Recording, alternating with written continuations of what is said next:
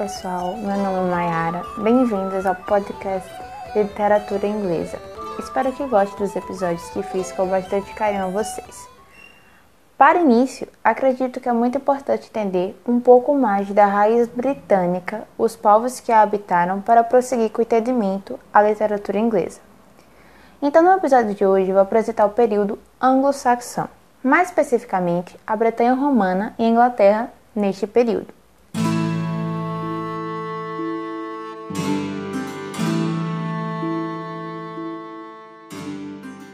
Traço de latim, a língua dos romanos, pode ser detectado em nomes de importantes cidades inglesas como Gloucester, Worcester, Chester, Winchester, dentre outros lugares.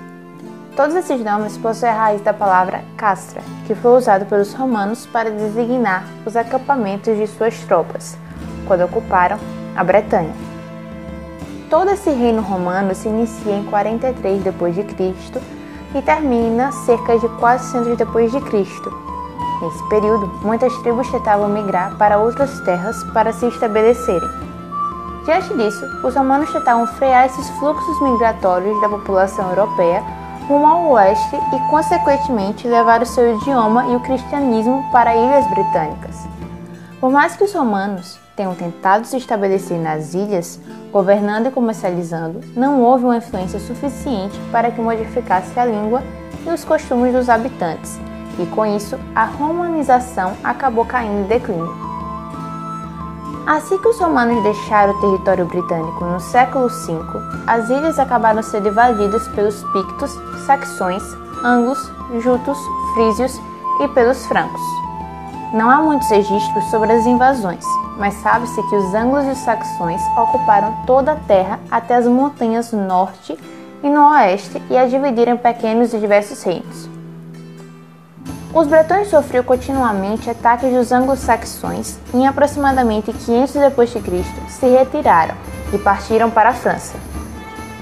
Diante da vitória, os anglo-saxões formaram sete reinos, chamados de Heptarquia, porém acabaram combatendo-se à procura de um líder. Por se acharem separados, esses reinos não apresentavam um grau de organização suficiente para se opor aos novos invasores, os Vikings. Eles vinham em parte da Noruega e atacavam costas rochosas da Escócia e do norte da Inglaterra. Vinham também em maior escala da Dinamarca e estes poderiam até ter conseguido dominar os reinos saxões se o rei Alfred de Wessex não tivesse derrotado os dinamarqueses.